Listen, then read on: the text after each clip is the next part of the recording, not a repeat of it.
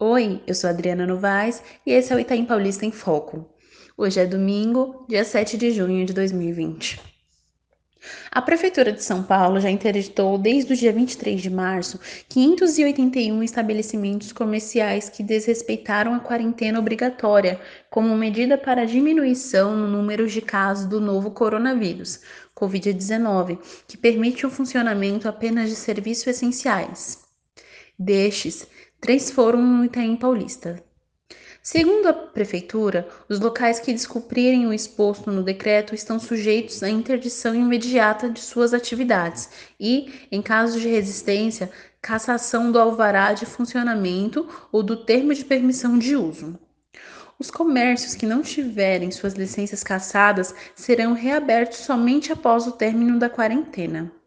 Mais notícias em pedrapequena.com.br.